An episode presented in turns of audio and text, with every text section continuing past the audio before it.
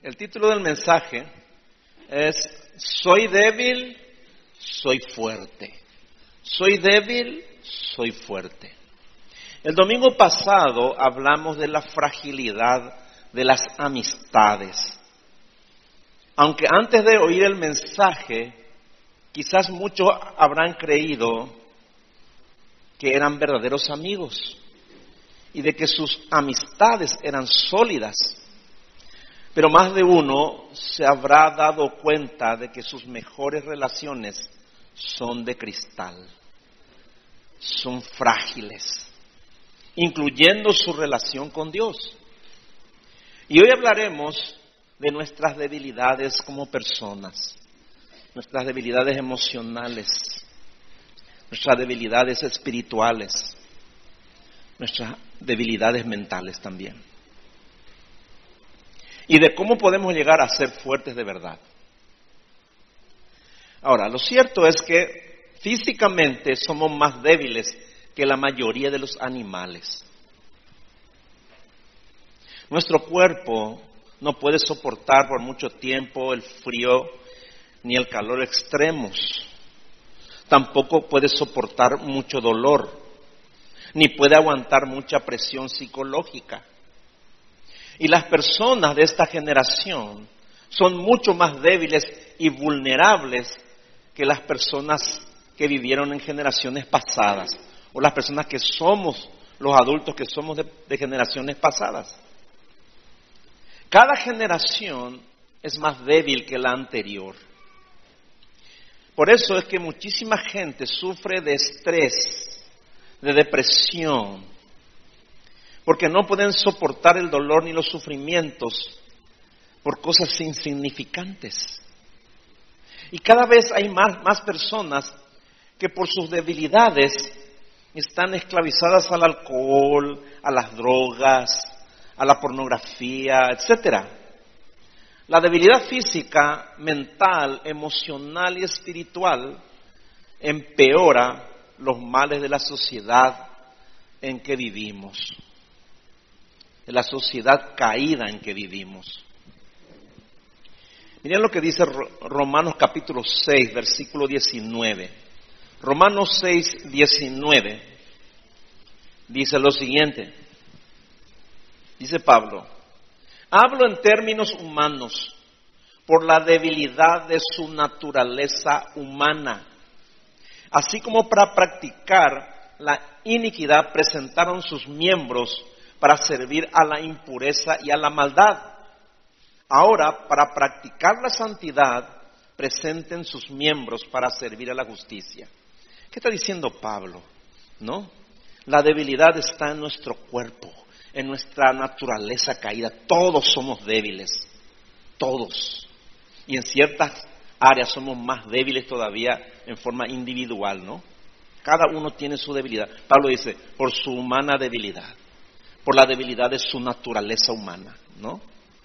Entonces ustedes se entregaban completamente al pecado, a la iniquidad, por su debilidad, por la debilidad de la carne, ¿no?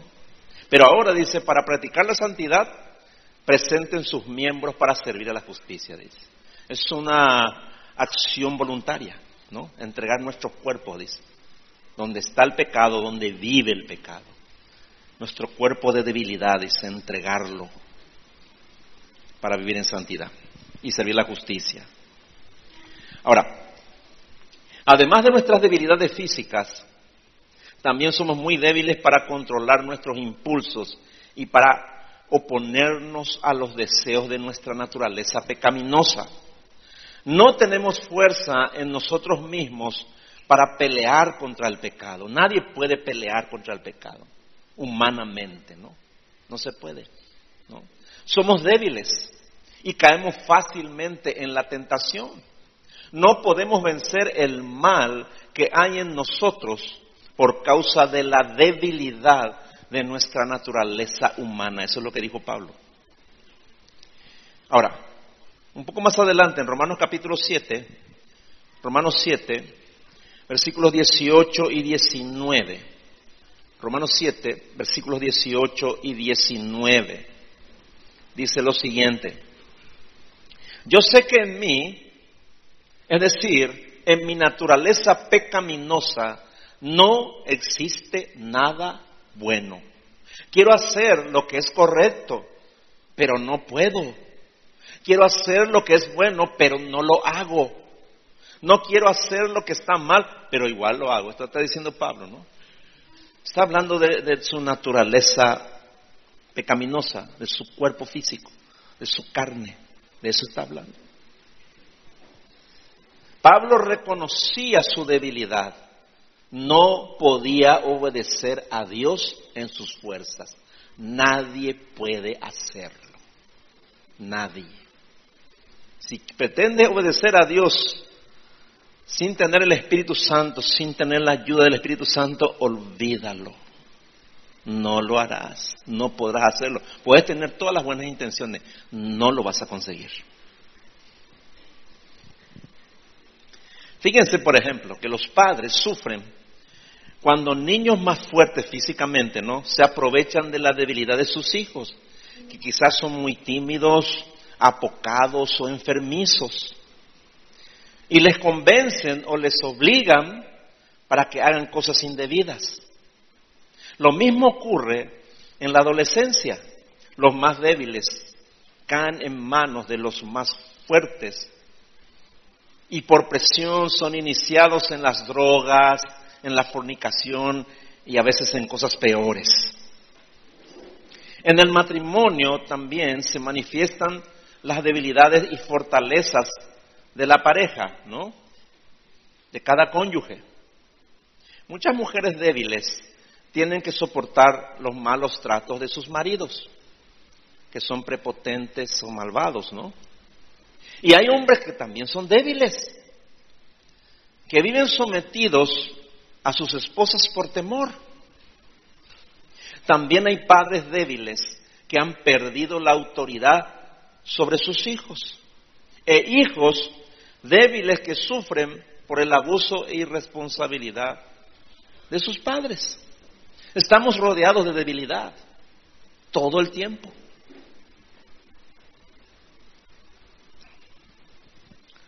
Ahora, todos tenemos fortalezas y debilidades, pero tenemos más debilidades. Un ejemplo nomás, que para una que tan débiles somos, ¿no? ¿Por qué no puedes dejar de mirar tu celular por más de cinco minutos? Ya te muy imbama, ¿verdad? A veces, ¿no? Por tu debilidad. ¿Por qué uno vive sometido a un aparato?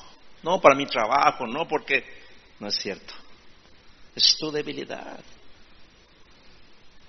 Eres débil. Ahí reconoces que eres débil.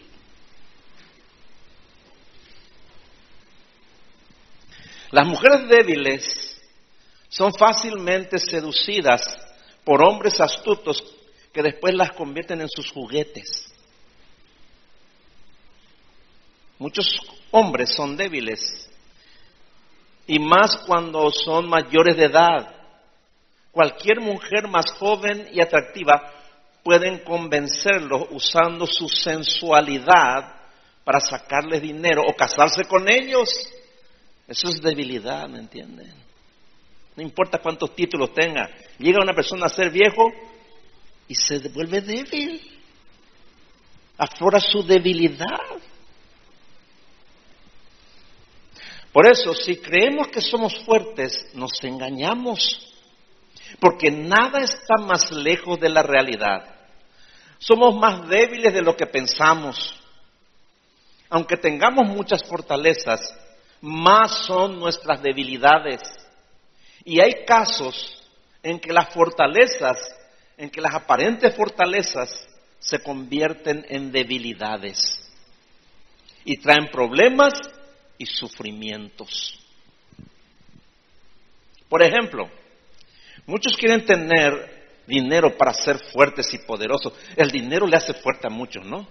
Cualquiera que está debilitado por ahí en su autoimagen, en su imagen, en su tal vez se sienten de menos. Tienen dinero y se sienten poderosos, ¿no? Fuertes. Eso le pasa a la mayoría, ¿no? Cuanto más dinero tienen, más fuertes se sienten. Pero al mismo tiempo, el amor al dinero los hace débiles y vulnerables a la avaricia, a la soberbia, a la inmoralidad, al desenfreno, a la injusticia, a la arrogancia. Se hacen vulnerables a los halagos, a la impiedad, a la blasfemia y a la incredulidad, que al final terminan causándoles muchos sufrimientos. Eso exactamente es lo que dice Pablo en 1 Timoteo capítulo 6, versículo 10. 1 Timoteo capítulo 6, verso 10. Dice lo siguiente. Pues el amor al dinero es raíz de toda clase de mal. Y algunas personas, en su intenso deseo por el dinero, se han desviado de la fe verdadera y se han causado muchas heridas dolorosas. Las personas débiles, en general, se guían por sus sentimientos y toman decisiones emocionales. Por eso la mayoría de las veces se equivocan. Pero las personas fuertes controlan sus emociones y decidan y deciden usando la razón, no el corazón. Fíjense lo que dice Jeremías capítulo 17, versículo 9.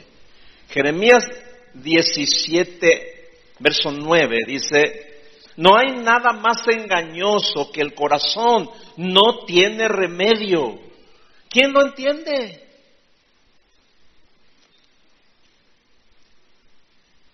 Pensa un poco.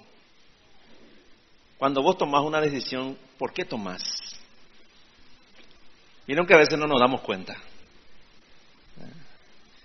No es fácil usar la razón para tomar una decisión. La mayoría de las personas deciden usando sus emociones. Así se casan, así, compran, así venden, así viajan, así hacen sus cosas, guiados por las emociones. Cuando usted, ¿por qué, ¿por qué le digo esto también? Fíjense en la publicidad. La publicidad de hoy, cualquier publicidad, vea, apela a los sentimientos, a las emociones, porque así está acostumbrada la gente a tomar decisiones. Muy rara vez usted va a encontrar una publicidad que apele a la razón, porque la gente no razona. ¿Por qué no razona? Porque es débil. Repito, la debilidad tiene mucho que ver con, los sentimientos, con las emociones. ¿Conocen a ustedes a un niño o un adolescente que piense antes de hablar o razone con inteligencias, con inteligencia antes de decidir qué hacer? Seguro que no, salvo raras excepciones. Por ejemplo, dice, ¿por qué usa, ¿por qué usa ese peinado? No sé, pero es purete, dice. Cualquier cosa. Así te, te responden. ¿No? ¿Por qué haces esto? ¿Por qué haces aquello? Así te hace. No sé. ¿Me entiendes? ¿Por qué lleva ese tatuaje? Porque me dijeron que me queda demasiado bien. ¿Verdad? Su debilidad emocional e irracionalidad los convierte en meros objetos de consumo. Así son la mayoría de las personas. La mayoría de los jóvenes, ¿no? Por eso digo, hay excepciones. Pero también hay muchos adultos y ancianos que son iguales o más débiles que los niños y que los jóvenes. Tengan en cuenta que las personas débiles siempre se guían por sus emociones y no por la razón. La necedad por eso es, es una debilidad que causa muchos problemas. Si usted quiere aprender a pensar, a razonar, tiene que leer la Biblia. La Biblia es el libro por excelencia que te enseña a pensar. Si usted aprendió a pensar es porque usted está estudiando la palabra de Dios. Para eso es. Entonces, el principio de la verdadera fortaleza es conocer tus debilidades. Pregunto, ¿tienes una debilidad en la carne que te inclina hacia ciertos pecados y que no puedes refrenar en tus fuerzas? Todo lo tenemos. Pedro tenía fortalezas, pero también tenía muchas debilidades. Él era emocional, impulsivo, hablaba demasiado y sin pensar. Eso era Pedro, hermano. El Pedro antes de ser lleno del Espíritu Santo. El Pedro que conocemos allí en los Evangelios. Ahora, el Señor conocía la debilidad de Pedro. Y le dijo que un día le dijo, me vas, a, negar tres veces, le dijo. Pero Pedro le aseguró de que jamás le negaría, aunque tuviera que morir con él. Tenía, Pedro tenía toda la intención de cumplir, pero al final le negó, así como le dijo el Señor. ¿Por qué? Porque era débil, era un hombre guiado, movido por sus emociones. Te pregunto, ¿Cuántas promesas le hiciste al Señor desde que le conoces? ¿Cuántas veces le fallaste?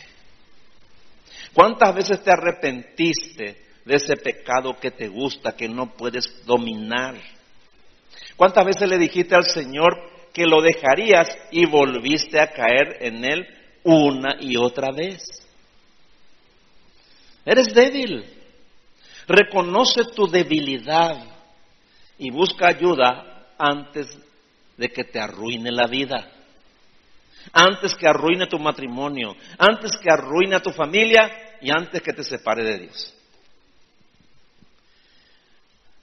David era un hombre que amaba al Señor. Usted lee los salmos y se da cuenta que David era un hombre entregado, un hombre que amaba al Señor. Era valiente, honesto, compasivo y justo, sus fortalezas, ¿no? Pero su gran debilidad eran las mujeres.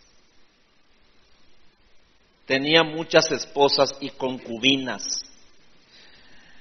Y él no tenía control sobre sus impulsos sexuales.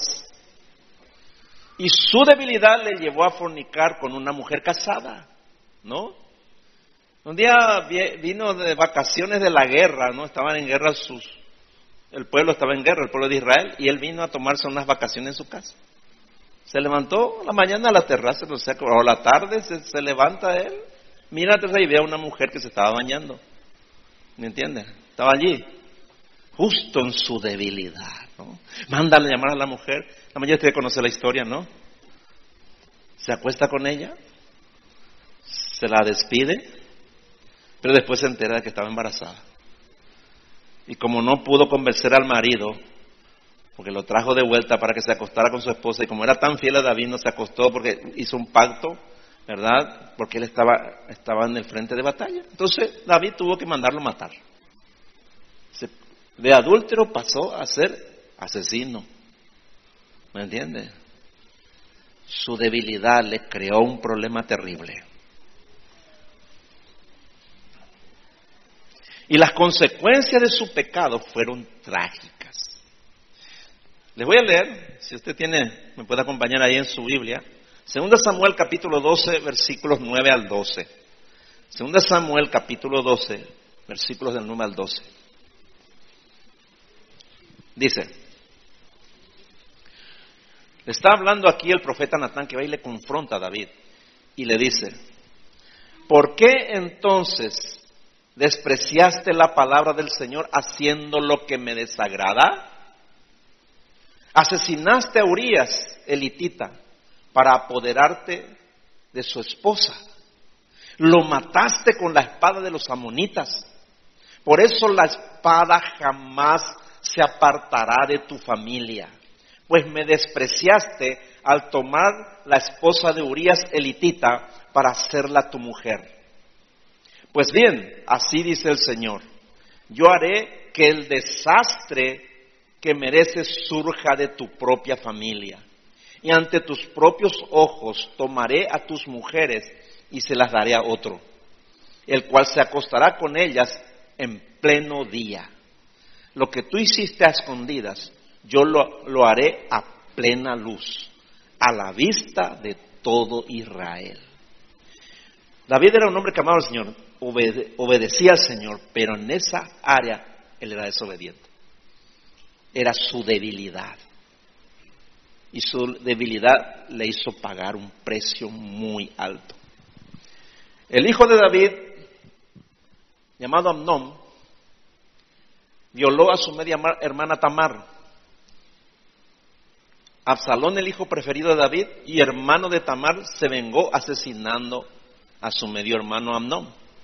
Luego Absalón le traicionó a su padre, le quitó el trono y se acostó con todas sus mujeres a pleno día, como, como dijo que ocurriría el profeta, ¿no? Pero Absalón fue asesinado por Joab, el general del ejército de David. Y la tragedia no terminó allí, porque Salomón, el hijo que tuvo con Betsabé, heredó también la debilidad de su padre, de David.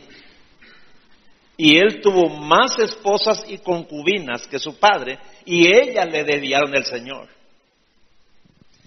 Y eso dice Primera de Reyes, capítulo 11, versículos 1 al 3. Primera de Reyes, capítulo 11, versículos del 1 al 3. Dice así. Ahora bien, el rey Salomón amó a muchas mujeres extranjeras. Además de la hija del faraón, se casó con mujeres de Moab, de Amón, de Edom, de Sidón y de los hititas. El Señor había instruido claramente a los israelitas cuando les dijo, no se casen con ellas, porque les desviarán el corazón hacia sus dioses. Sin embargo, Salomón se empecinó en amarlas. En total tuvo 700 esposas de cuna real y 300 concubinas. En efecto, ellas apartaron su corazón del Señor.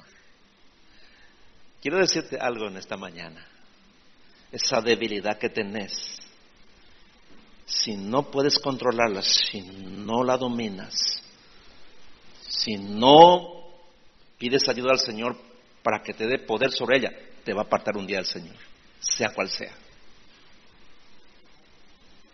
Porque eso enseña la Biblia. Repito, todos tenemos debilidades. Tal vez no le haces caso, pero no tengas actitud. ¿Por qué? Porque tarde o temprano te va a apartar del Señor. Lo hizo con, con, con Salomón, y lo hizo con muchos otros y lo sigue haciendo hasta hoy. Tomarlo en cuenta, ¿eh? ¿Cuál fue la debilidad de Adán? ¿Saben ustedes cuál fue la debilidad de Adán? Su esposa. Miren que su esposa fue engañada por la serpiente, ¿no? Y comió de la fruta, dice, del árbol prohibido, y después le dio a su esposo para que coma. ¿Por qué Adán no le dijo no, no quiero? ¿Cuál fue la debilidad de Abraham? Su esposa. Él sabía que no debía hacer. Él sabía que debía esperar en el Señor el hijo que le había prometido. Sara se impacientó y le dijo, toma a mi esclava y ten un hijo con él para que tengamos el hijo que Dios te prometió. ¿No? Entonces, por causa de que Adán obedeció a Eva para hacer lo malo y Abraham le dio el gusto a Sara desobedeciendo a Dios, ambos pecaron y, ocasionaron males que hasta hoy perduran, hermano. Hasta el día de hoy. ¿eh? Fíjense en todo el daño que hicieron. ¿Por qué? Por su debilidad. ¿Cuál fue la debilidad de Moisés? La ira Dios le llevó al desierto 40 durante 40 años para hacer de él el hombre más manso de la tierra. Volvió, le puso como líder de Israel y un día le volvió su debilidad, hermano. Le dijo el Señor a Moisés, ve y habla a la roca para que te dé agua. Él se fue y le dio un golpe a la roca, hermano. Por esa causa, él no entró en la tierra prometida. Lo vio de lejos, pero no entró.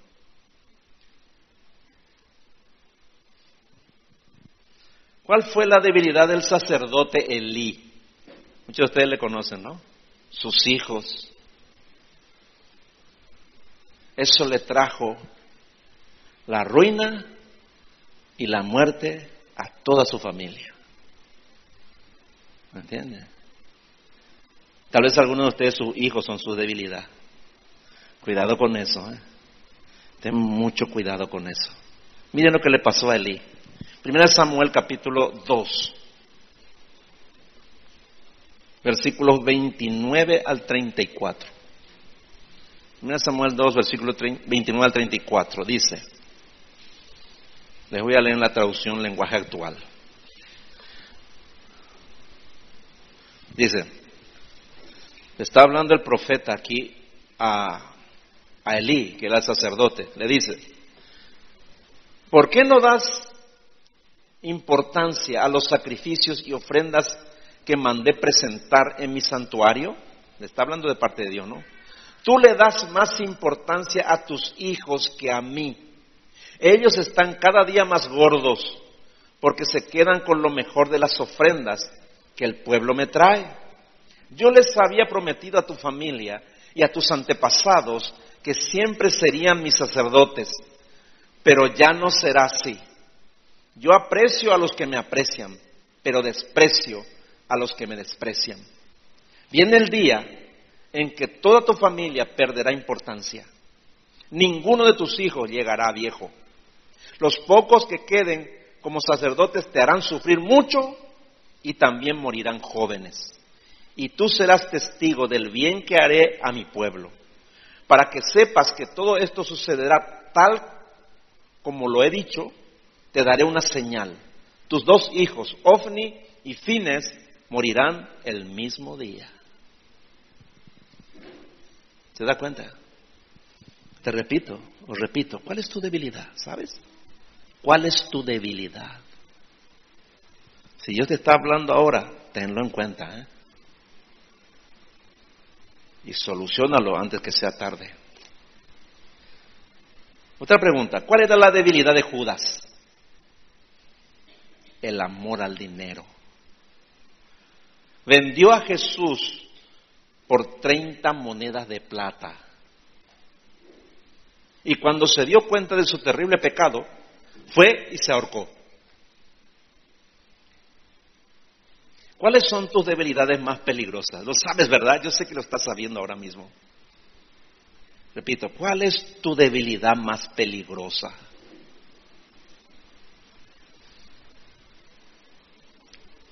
Identifícala. Yo sé que ya lo has identificado. ¿Cuál es tu peor debilidad? Esa debilidad es un pecado que si no logras vencer, terminará arruinándote la vida. Y estoy seguro, repito, de que ahora mismo cada uno de ustedes ya lo sabe. Pero nunca podrás vencer tus debilidades hasta que seas fuerte en el Señor, no en tus fuerzas, hasta que seas fuerte en el Señor. Las personas débiles tienen las siguientes características que las identifican. Son egoístas, les falta empatía para ocuparse de los problemas de otros, están siempre ocupados en sus propios problemas, en sus propios intereses. Ah, son tímidos también, inseguros, son dependientes de otras personas. O son soberbios, envidiosos, apáticos, hipócritas, desobedientes a Dios. desordenados, codiciosos, rencorosos, son avaros, cobardes, impacientes, necios, pesimistas, o siempre se están quejando. No saben soportar las aflicciones, son ignorantes, incompetentes como esposos, como esposas, incompetentes como padres, son perezosos y acomodados al mundo. Es una lista no exhaustiva de las debilidades, pero allí está la mayoría. Entonces, estas debilidades y otras similares nunca las, las podrás vencer por ti mismo, nunca. Y justamente porque somos nosotros los más débiles, Dios nos escogió, hermano. Si vos estás aquí, es porque sos más débil que mucha gente. Si no fueras tan débil, no estarías acá. Dios no te hubiera escogido. ¿Me entiendes? Dios no nos escogió porque somos fuertes. Así dice ahí en Primera de Corintios, capítulo 1, versículos 27 al 29. En el, versículo 28 dice, yo no les escogí porque ustedes son sabios, porque son fuertes. Dice, no, yo no les escogí por eso. 1 Corintios 1, 27 al 29 dice, sino que Dios ha escogido lo necio del mundo para avergonzar a los sabios. Y Dios ha escogido lo débil del mundo para avergonzar a lo fuerte. También Dios ha escogido lo vil y despreciado del mundo, lo que no es, para anular lo que es, para que nadie se jacte delante de Dios. Ahí está. Somos necios si creemos que podemos estar seguros, ser fuertes y completos sin el poder de Dios. Si vienes a la iglesia cuando tienes ganas, o porque es domingo, o porque no tenés otra cosa más importante que hacer, presumes neciamente de que eres fuerte y que Dios no es imprescindible en tu vida. Pero el creyente viene a la iglesia porque es débil. Venimos a la iglesia porque somos débiles. Y porque sabemos que nada podemos hacer sin la ayuda de Dios. Nada puede hacer sin la ayuda de Dios. Nada. Esa es nuestra realidad. Si somos creyentes. Por eso eh, el Señor dijo en Juan, capítulo 15, verso 5. Juan 15, 5. El Señor Jesús dijo, separado de mí, nada podéis hacer. Está muy claro, ¿no? Separados de mí, nada podéis hacer. Necesitas entender que si no te entregas completamente al Señor y te haces fuerte en Él, tus debilidades seguirán siendo un tropiezo para tu vida espiritual. Y tarde o temprano terminarán alejándote de Dios y llevándote a la ruina.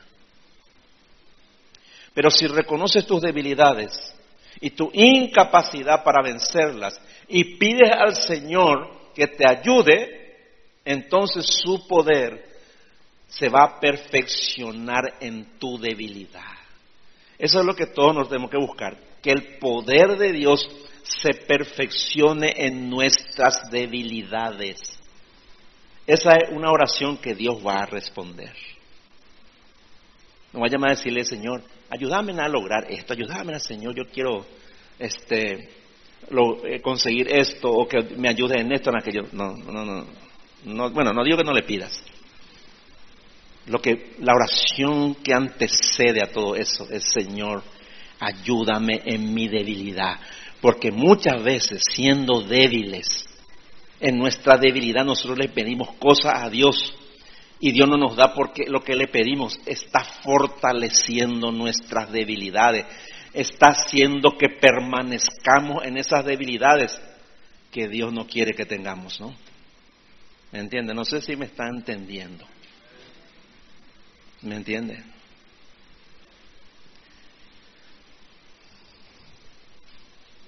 Miren lo que dice 2 de Corintios capítulo 12. Segunda de Corintios capítulo 12 versículos del 7 al 9. Segunda de Corintios capítulo 12 versículos 7 al 9.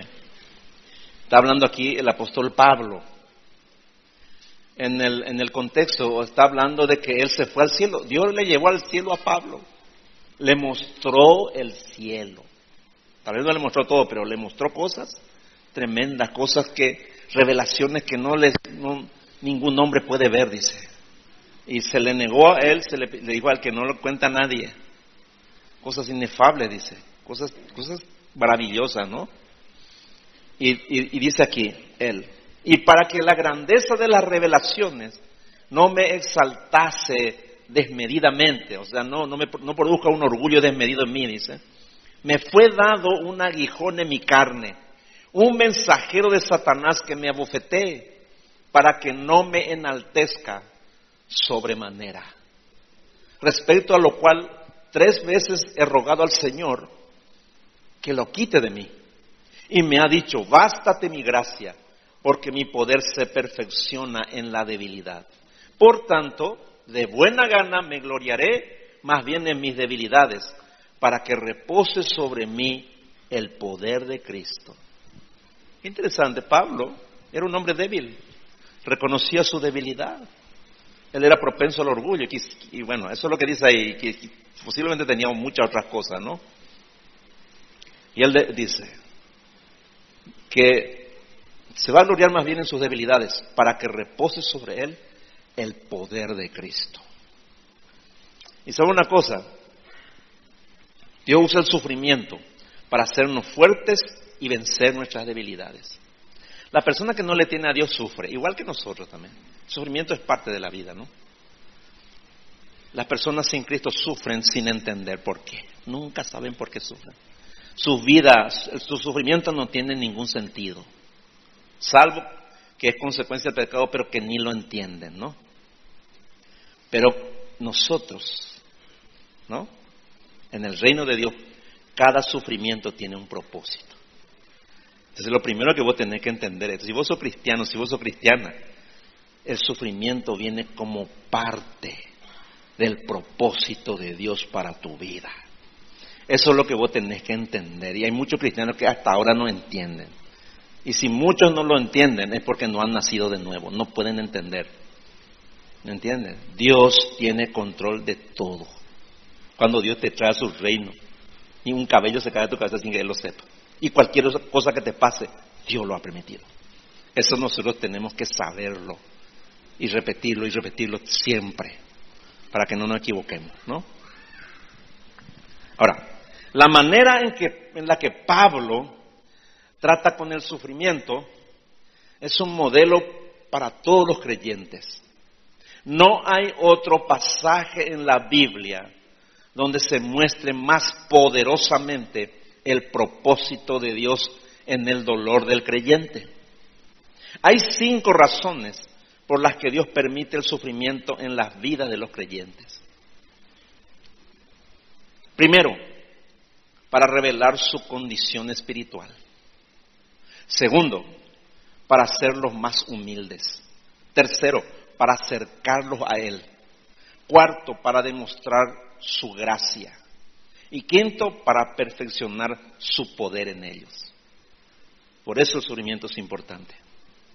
Entonces, primero, el sufrimiento revela nuestra condición espiritual. Pablo fue llevado por Dios al paraíso. Allí vio cosas que no se le permitió revelar. Y dice en 2 de Corintios capítulo 12, versículo 5. 2 de Corintios 12, 5 dice, dice Pablo, yo podía, podría presumir de ese hombre, pero no de mí mismo, excepto de mis debilidades. El Señor condujo a Pablo a un sufrimiento intenso para probar su integridad, su conversión genuina y para hacerlo fuerte. Una de las cosas que demuestra el sufrimiento es nuestra condición espiritual. Ahí sabemos si somos o no somos salvos.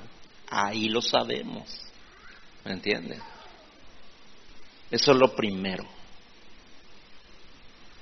Pablo era el más fuerte cuando era el más débil. Dios no quiere nada en tu fuerza. Dios no, Dios, no necesita que hagas nada en, tu propia capacidad, inteligencia o poder. A Él no le interesa eso. Dios quiere que seas fuerte en Él.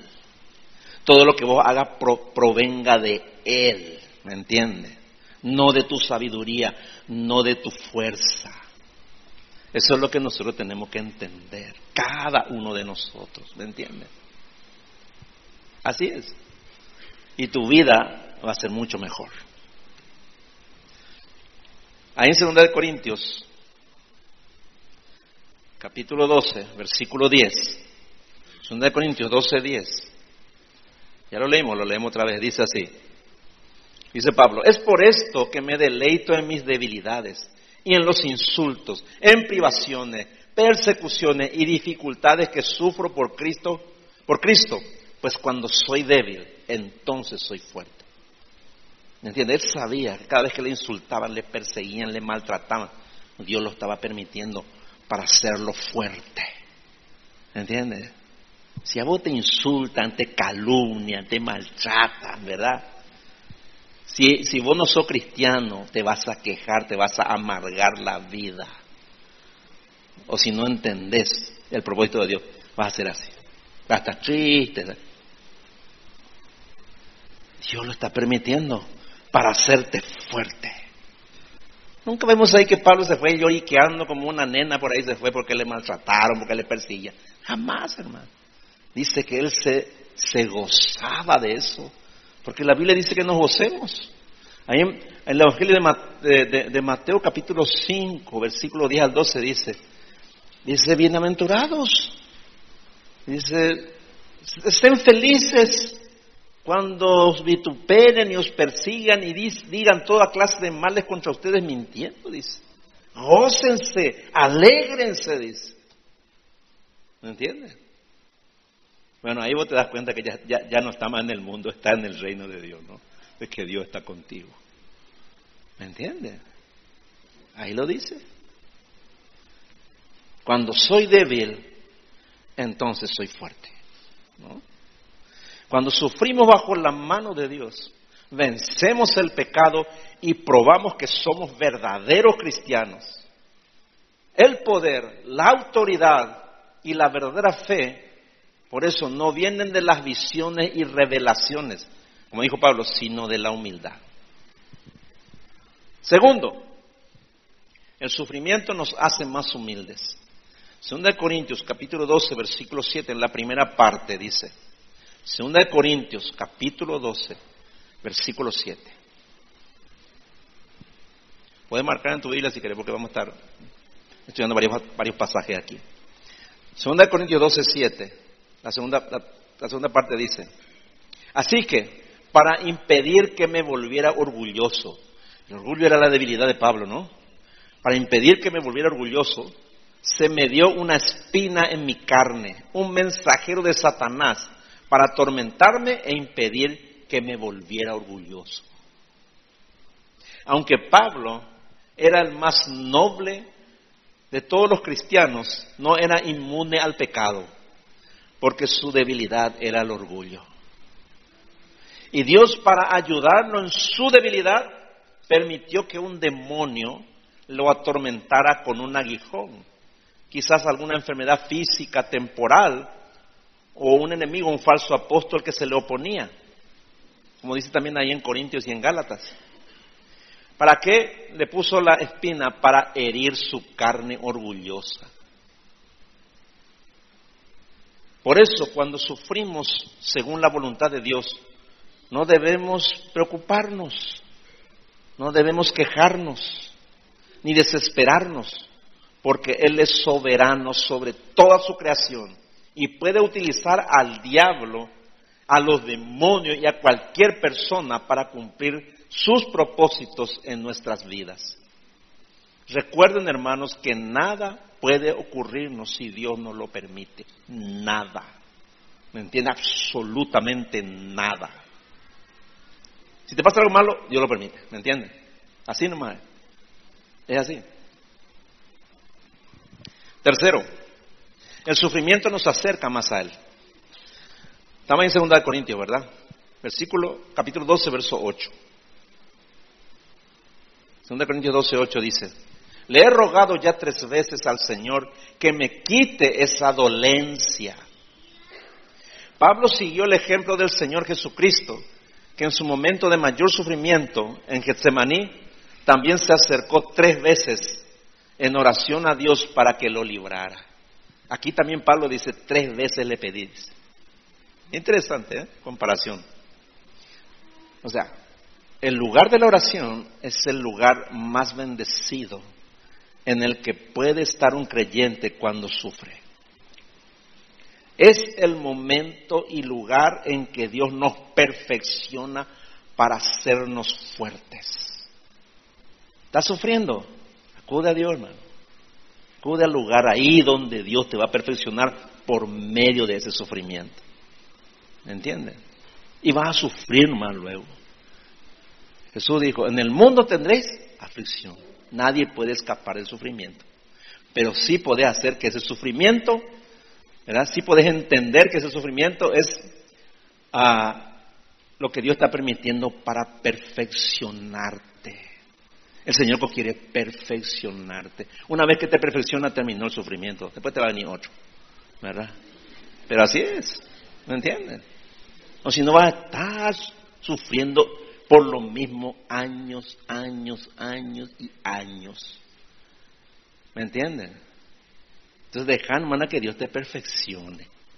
En lugar de quejar y decir, Señor, ¿por qué permitiste? Y por eso quiero perfeccionarte. Eso es lo que te va a responder el Señor. ¿Me entiendes? Pero vos querés que te saque pues, como, como, Pablo. Ay, ya no quiero más sufrir, Señor. Por favor, por favor, por favor. No, espera un ratito. Dios te quiere perfeccionar. Pero tienes que entenderlo quiere hacerte fuerte en Él. Y Dios soluciona el problema, hermano. Una vez que vos entendés eso, Dios soluciona la causa. Dios se encarga de eso. No te vayas a preocupar. Dios se encarga. Porque hay cosas que vos nunca vas a solucionar. Vos no le podés cambiar a las personas. No podés cambiar lo que ya está hecho. Solo Dios puede hacer eso. ¿Me entiendes?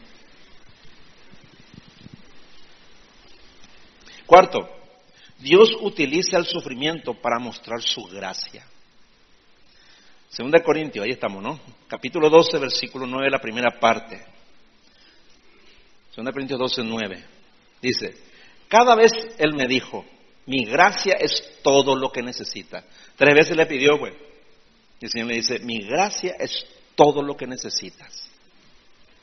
El Señor no le dio alivio a Pablo eliminando su sufrimiento sino dándole su gracia suficiente para soportarlo. Su gracia es el favor inmerecido de Dios para nosotros a partir de nuestra salvación.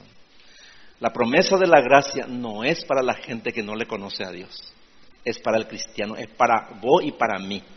¿Para qué? Para soportar el sufrimiento, para hacernos fuerte mientras soportamos y se cumple el propósito de Dios en nuestras vidas.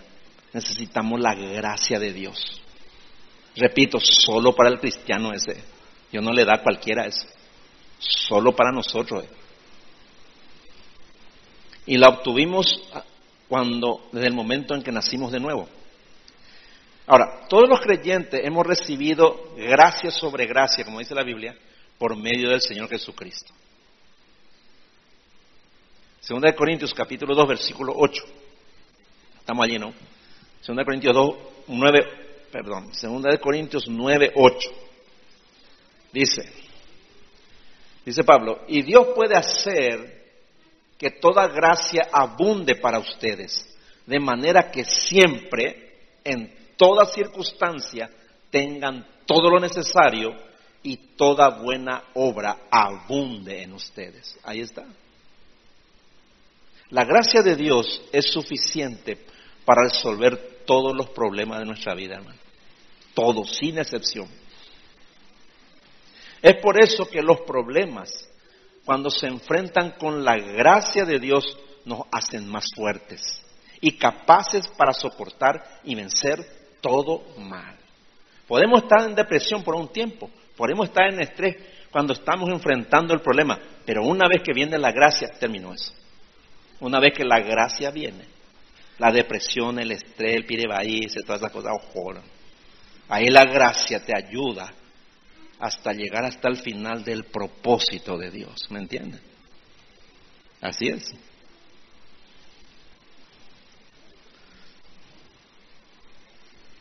Quinto, Dios utiliza el sufrimiento para perfeccionar en nosotros su poder. Ahí estamos en 2 de Corintios, capítulo 12, versículo 9, la última parte y versículo 10. 2 de Corintios 12, 9 y 10. Dice, pues mi poder se perfecciona en la debilidad. Por lo tanto, gustosamente haré más bien alarde de mis debilidades para que permanezca sobre mí el poder de Cristo.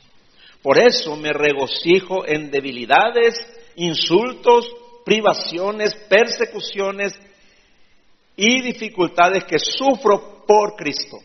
Porque cuando soy débil, entonces soy fuerte. Me gozo, digo. Pablo ya entendía, ¿no? Yo oro, hermano, para que cada uno de ustedes entienda nomás. Pues tiene que entender nomás. Una vez que entienda. Nunca más vas a tratar el dolor y el sufrimiento como antes. Nunca más. Y ahí vas a entender por qué uno se regocija también. Dios está cumpliendo su plan. Dios te está llevando a cumplir su propósito porque quiere solucionar tu problema más grande que vos nunca vas a solucionar. ¿Me entiendes? Esa es la obra de Dios. Dios no solo quería mostrar su gracia en la vida de Pablo, también quería mostrar su poder. No solamente quería que fuera humilde, también quería que fuera poderoso. Por eso era necesario que la aflicción venciera su orgullo. En la aflicción él venció su orgullo. La aflicción Dios la permitió en su vida para que él venza su debilidad, el orgullo y la confianza en sí mismo. Porque el poder de Dios, repito, se perfecciona en la debilidad. Pero primero tener que reconocer cuál es lo que es tu debilidad. ¿Cuál es tu debilidad más peligrosa?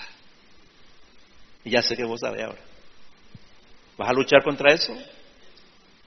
¿O la vas a guardar para vos? ¿Qué vas a hacer con tu debilidad? Tener la perspectiva correcta en las pruebas y sufrimientos es el camino para la victoria en la vida cristiana. Enfocarse en nuestros propios esfuerzos no sirve para nada. Vieron que la primera cosa que ocurre cuando tenemos problemas es que queremos solucionar, buscamos solución, salimos de aquí para allá, nos vamos, queremos hacer nuestra fuerza. Nunca haga eso. Nunca. Te viene el problema, grande o pequeño, andate a Getsemaní, da doblar tu rodilla y decirle al Señor, mi debilidad es, por mi debilidad me ocurre esto, Señor. Perfeccioname nomás ya. ¿Verdad? Tomar nomás ya el control. No vaya a hacer otras cosas. No vaya ni pestañear siquiera. Anda, entra nomás ahí en tu, en tu lugar secreto. Y pedirle a Dios que se fortalezca en tu debilidad. Porque para eso viene la prueba. A menos que no seas cristiano. ¿eh? Esa es otra cosa. Entonces, los creyentes necesitan aceptar las pruebas que Dios les permite pasar y dejar que les hagan más humildes, que los acerquen más a Dios, que les permitan experimentar su gracia y su poder hasta serlos más que vencedores en Cristo Jesús. Por eso también se da en Romanos 8, Pablo dijo, ¿verdad? Habla de sufrimiento, habla de muchas cosas y después dice, en todo esto, dice, somos más que vencedores en Cristo Jesús, dice. Más que vencedores en qué? En las pruebas, hermano. En los sufrimientos, en eso que está diciendo. Entonces, la próxima vez que tus problemas te sobrepasen, que el sufrimiento sea casi insoportable, en lugar de buscar la solución en tus propias fuerzas, Ríndete en las manos del Dios soberano y pídele su gracia. Solo pídele su gracia. No le pidas que te solucione el problema. Pedile su gracia. Entonces estarás orando la voluntad de Dios. Hacen a esto, Señor. Si yo me voy allá y pido préstamo, si yo me voy acá, Señor, ayúdame, Señor, para solucionar el problema. Nunca más oré así. ¿Tener problema? Dile al Dios soberano necesito tu gracia. Tu gracia es todo lo que necesito. Inmediatamente el Señor te lo va a dar.